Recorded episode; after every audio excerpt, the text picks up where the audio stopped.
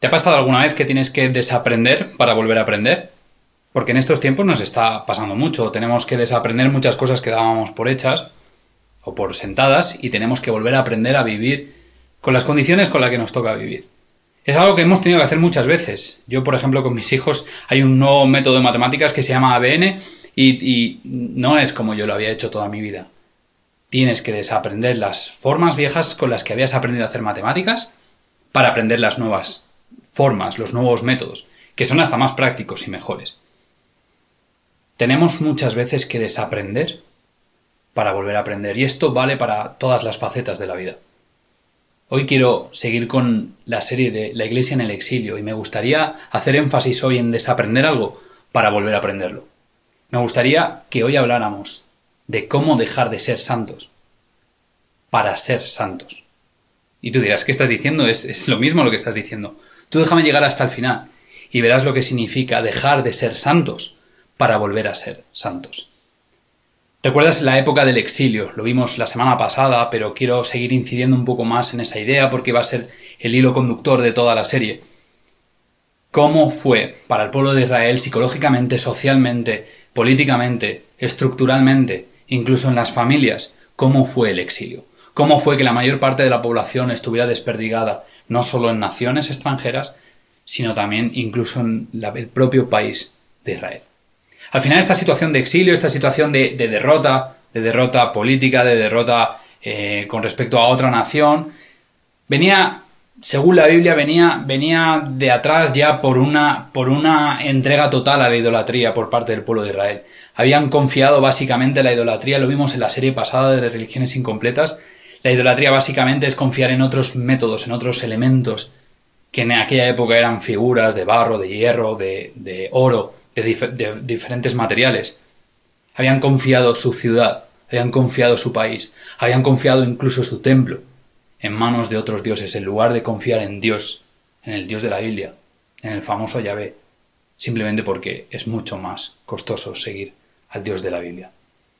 Así que eh, en, ese contexto en el que tu país está destrozado, tu templo está destrozado, todo, todo el, epicentro de, tu vida está destrozado, en aquella época, en la época de las civilizaciones antiguas, era muy común que una civilización mayor, que conquistaba una civilización menor, asimilara prácticamente por completo a la nueva civilización. Es decir, los vencidos no solo tenían que aceptar las nuevas normas del imperio para, al que pasaban a formar parte, sino también sus costumbres, sus tradiciones y, cómo no, su religión. Los dioses vencidos pasaban a ser mayores y más fuertes a, los dioses, los dioses vencedores a los dioses vencidos. Así que el pueblo de Israel ahora se veía en la tesitura de que en las costumbres de la época tenían que aceptar que el dios de Babilonia, los dioses de Babilonia eran más fuertes que su dios. Pero nosotros aprendemos una lección. Ellos la aprendieron durante muchos años, pero nosotros también podemos aprender una lección de todo esto. Cuando te alejas de Dios y del propósito que Dios tiene para ti, Dios te deja que disfrutes de las decisiones que tomas en tu vida. A veces nos gusta ir a, nuestro aire, a nuestra bola, nos gusta hacer lo que nos, apetece, nos gusta no escuchar consejos de mucha gente, sobre todo en cuanto a amor se refiere. Pero luego cuando las cosas van mal nos gusta también echar la culpa a los demás y pedir explicaciones. Y en ello, en esas explicaciones, también se las pedimos a Dios. Así que Dios tiene una característica entre muchas otras, y es que cuando tú tomas unas decisiones que no van acorde a lo que Él espera de ti, a lo que Él ha preparado para ti, te deja que disfrutes de esas decisiones. Y yo me pregunto, ¿nos está pasando en esta eh, época de pandemia, nos está pasando lo mismo a los cristianos? Nos está pasando lo mismo, es decir, a la iglesia, nos habíamos hecho tanto énfasis a lo que sucedía cada semana en ese edificio al que llamamos iglesia, todos los rituales, todos los protocolos, todas las maneras de actuar que nosotros teníamos todo milimétricamente calculado A más B más C, todo lo mismo desde hace tanto tiempo, y poníamos tanto énfasis en que nuestra fe descansaba en lo que sucedía en ese momento, en ese edificio al que llamamos iglesia, que ahora que no estamos ahí, o la mayoría no estamos ahí, nuestra fe se está debilitando, nuestra identidad se está debilitando.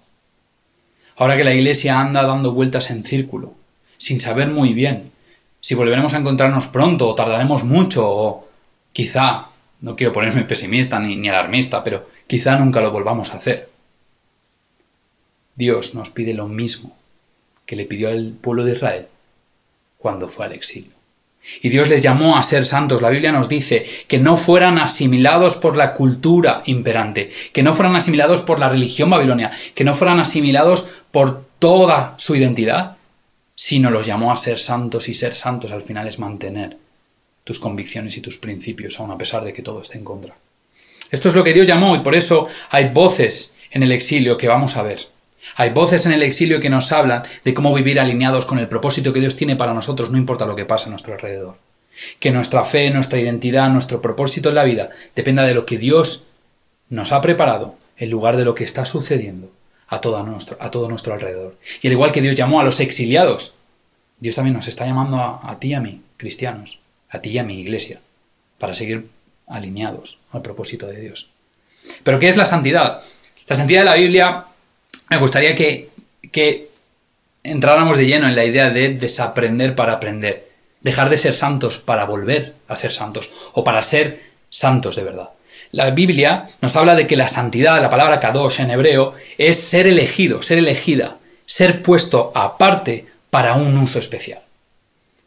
Es básicamente vivir el estilo de vida de Jesús, su cultura, la cultura de su reino, no importa dónde estés. Lo que te define no es las circunstancias, sino el propósito y la convicción de vida, al estilo de vida del reino de Jesús que tú quieres vivir en tu vida. Y por eso yo sé que en nuestra mente, seguramente, en términos religiosos, la santidad potencialmente puede tener muchos peligros y puede ser comprendida de manera equivocada. Porque para, nosotros, en nuestra mente, seguramente tú estés pensando que la santidad son los comportamientos religiosos fundamentalistas, radicales, incluso legalistas.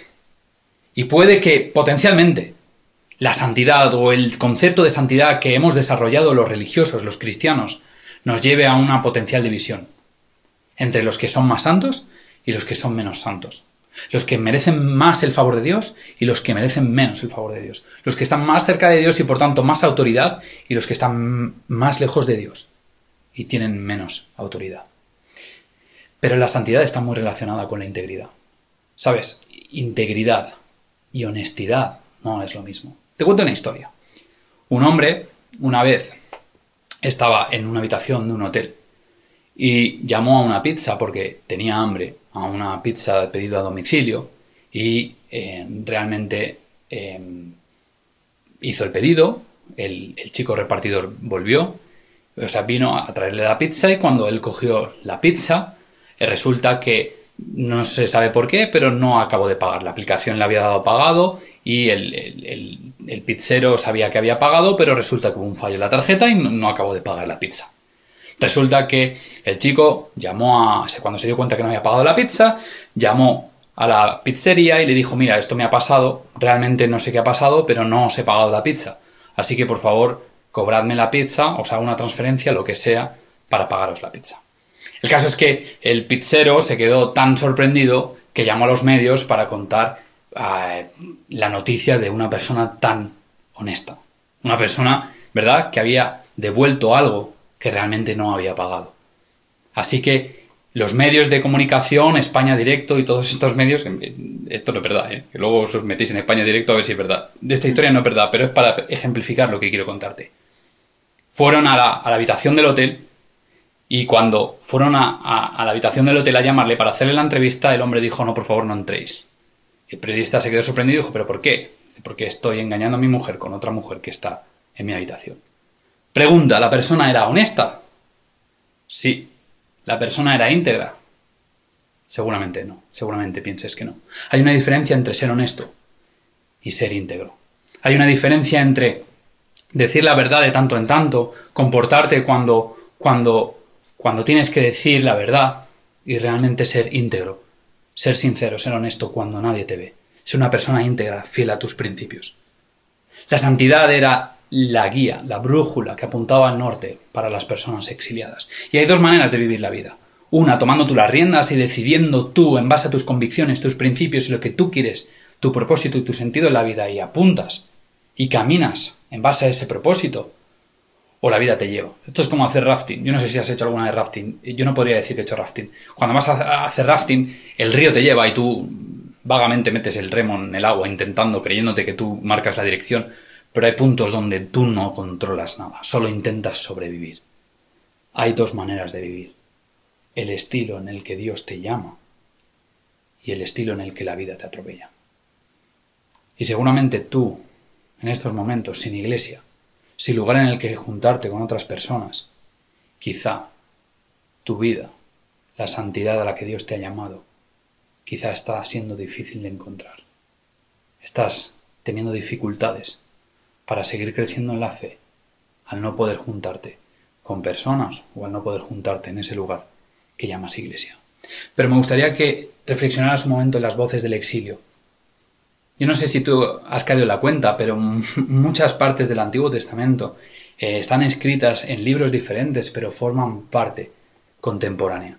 Cohabitaron, coexistieron más bien juntos en una misma línea del tiempo, a veces incluso en el mismo espacio y tiempo.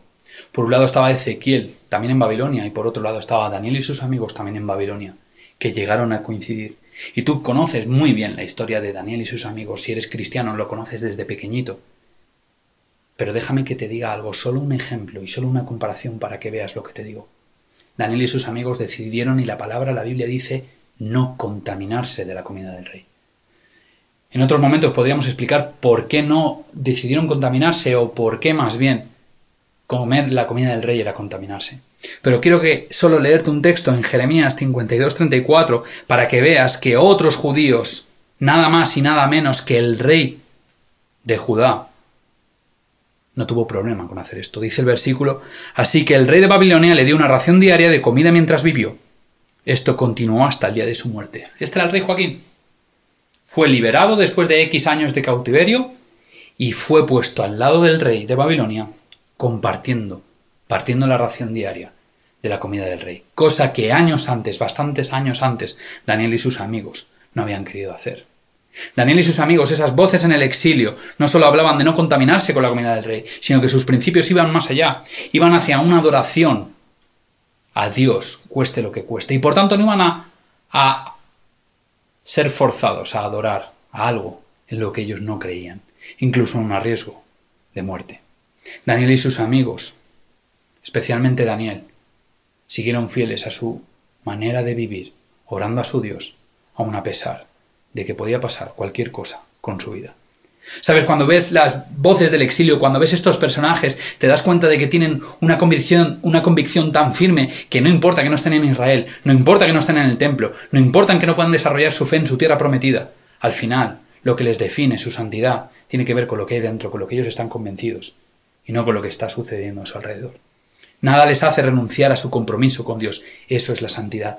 Nada te hace renunciar a tu compromiso con Dios. Ezequiel, por otro lado, que era sacerdote y sabía muy bien definir entre lo que era santo y profano, entre lo que era limpio e, e, e impuro, Ezequiel tenía muy claro cuál era esa santidad que Dios pedía para ellos.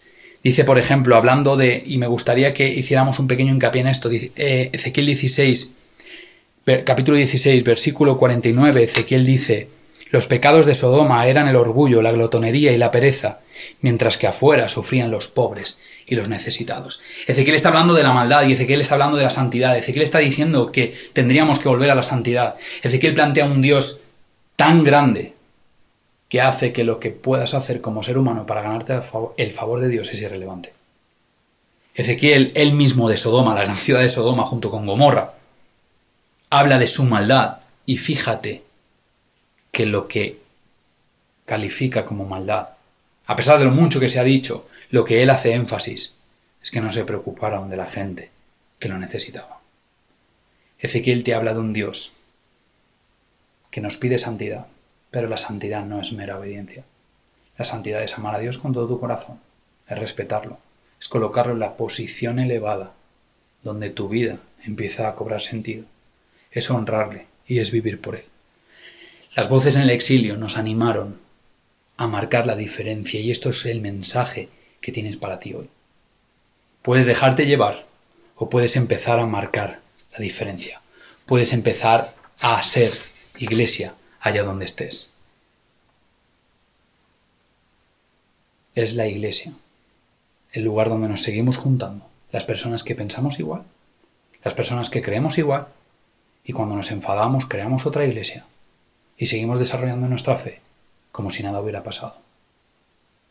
Déjame que te diga algo, la santidad, cuando suceden estas cosas, la santidad cuando tú te encierras en cuatro paredes o en dieciséis, cuando te encierras con la gente de tu familia, cuando te encierras con la gente que piensa como tú, que opina como tú, la santidad no crece. La santidad, el exilio nos dice que la santidad solo crece en un medio hostil. Y hoy tú puedes empezar a decidir si quieres crecer en santidad. ¿Cuál es la santidad que queremos entonces? Me gustaría decirte que no olvides que Dios quiere que seamos santos para cumplir su misión. Déjame que te lea Ezequiel 36. Ezequiel 36 es interesante porque tiene muchas, muchas partes súper interesantes. Te voy a ir leyendo versículo a versículo porque me gustaría que entendieras lo que Ezequiel está escribiendo en medio del exilio. Dice el versículo 21 del capítulo 36. Entonces me preocupé por mi santo nombre, al cual mi pueblo trajo vergüenza entre las naciones. Por lo tanto, da este mensaje a los israelitas de parte del Señor soberano.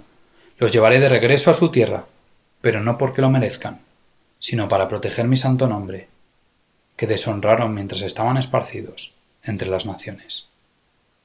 Cuando revele mi santidad, por medio de ustedes ante los ojos de las naciones, dice el Señor soberano, entonces ellas sabrán que yo soy el Señor. Yo no sé si te estás dando cuenta de lo que está pasando. Al final, la santidad de Dios es lo que está en juego. Es que el pueblo de Israel, de en todo el Pentateuco, en Génesis, en Levítico, en Deuteronomio, el pueblo de Israel había sido llamado a ser luz, a mostrar la cara de ese Dios al que ellos adoraban y que Él era su Dios y les apoyaba, les defendía, les protegía, les bendecía. Ellos tenían la misión de, de mostrar la verdadera cara de ese Dios de amor que la Biblia plantea. Y una y otra vez fallaron tantas veces como nosotros fallamos en mostrar la cara de ese Dios. Tantas veces como nosotros fallamos en mostrar que Dios es amor y mostramos otro tipo de Dios. Nada es más central, nada es más nuclear de la imagen de Dios que el amor. Jesús dice en Juan 13:35 que nos conocerán a todos, que somos sus discípulos, sabrán que somos cristianos, no porque te encierres en una iglesia, y hagas cosas de santos, sino porque nos amamos unos a otros. Y esa manera de amarnos es el sello de la identidad de Dios. La santidad no es lo que haces fuera de la iglesia o dentro de ella. La santidad es vivir constantemente alineado con el propósito de Dios. Es vivir en una comunidad que está enfocada en adorar a Dios y en cambiar, transformar la vida de las personas que nos rodean, más allá de los muros de las iglesias que construimos para encerrarnos dentro. No podemos permitirnos el lujo de utilizar la santidad, de utilizar a Dios para hacer daño a otras personas. No podemos utilizar la santidad para creernos que somos mejores. No podemos utilizar la santidad para seguir creyendo que somos especiales, mucho más que las otras personas a las que estamos llamadas, porque Dios nos escogió para ser luz. No podemos sentirnos más santos que las otras personas, porque la misma palabra santidad encierra un uso especial para ser luz para aquellos que necesitan a Dios. Es dejar de usar a Dios la santidad para empezar a ser usados por Él. La imagen de Jesús, su persona, su amor, todo está en juego. La manera en la que nos comportamos está impactando en las personas que nos están viendo. De la misma manera que los exiliados, el mundo, las naciones, la Biblia lo dice, estaban mirando a ver qué pasaba, qué clase de Dios defendía Israel. El mundo está mirando a los cristianos. ¿Qué estamos haciendo frente a la pandemia? ¿Qué estamos haciendo? ¿Estamos realmente más preocupados de volver a nuestras iglesias y volver a nuestra vida tranquila que realmente beneficiar, sanar a las personas que están a nuestro alrededor? La imagen, el amor de Dios se refleja cumpliendo los mandamientos también. Cumpliendo los mandamientos de amar a Dios sobre todas las cosas y al prójimo como a ti mismo. Reflejar los diez mandamientos que Él dio, reflejando también el amor que tenemos hacia toda criatura creada por Dios. Dios fue, es y siempre será amor. Y la manera en la que tú te comportas hoy, con o sin ese edificio que tú llamas iglesia, está ofreciendo una imagen a las personas que aún no conocen a Dios. Jesús nos dijo también que fuéramos luz y que la luz no se esconde debajo de una mesa, que la luz no se esconde en una cueva, la luz tiene que salir a lo más alto de un monte para ser observada. El mundo mira, las personas miran. ¿Qué estamos haciendo los cristianos en el exilio? ¿Solo estamos preocupados por nuestro propio exilio, nuestra identidad, nuestro epicentro de todo lo que somos? ¿O realmente estamos buscando, convencidos en nuestro propósito, creciendo en santidad, buscando las maneras de servir, de cambiar el mundo? Necesitamos una iglesia menos obsesionada con edificios y más obsesionada con mostrar el carácter de Jesús, que permita que la gente cometa fallos y ayudarles a levantarse para que sigan creciendo en santidad. Necesitamos que la Iglesia tenga jóvenes comprometidos con vivir un estilo de vida del reino de Jesús. Necesitamos una Iglesia que elija no contaminar su relación con Dios, pase lo que pase, venga lo que venga. Querido cristiano, querida cristiana, necesitamos una Iglesia que permanezca en pie ante un horno de fuego, que siga desarrollando su fe, aun a pesar de caer en un foso de los leones, que siga desarrollando su fe, aun a pesar de no estar en un centro, en un edificio, como siempre ha sido hasta ahora. Necesitamos una iglesia que no se centre en las formas, sino que se centre en las personas y sobre todo en descubrir la esencia de Jesús y el propósito que Dios tiene para nosotros. Que se centre exclusivamente en la santidad de Dios y en la santidad para bendecir a las naciones. Que Dios te bendiga.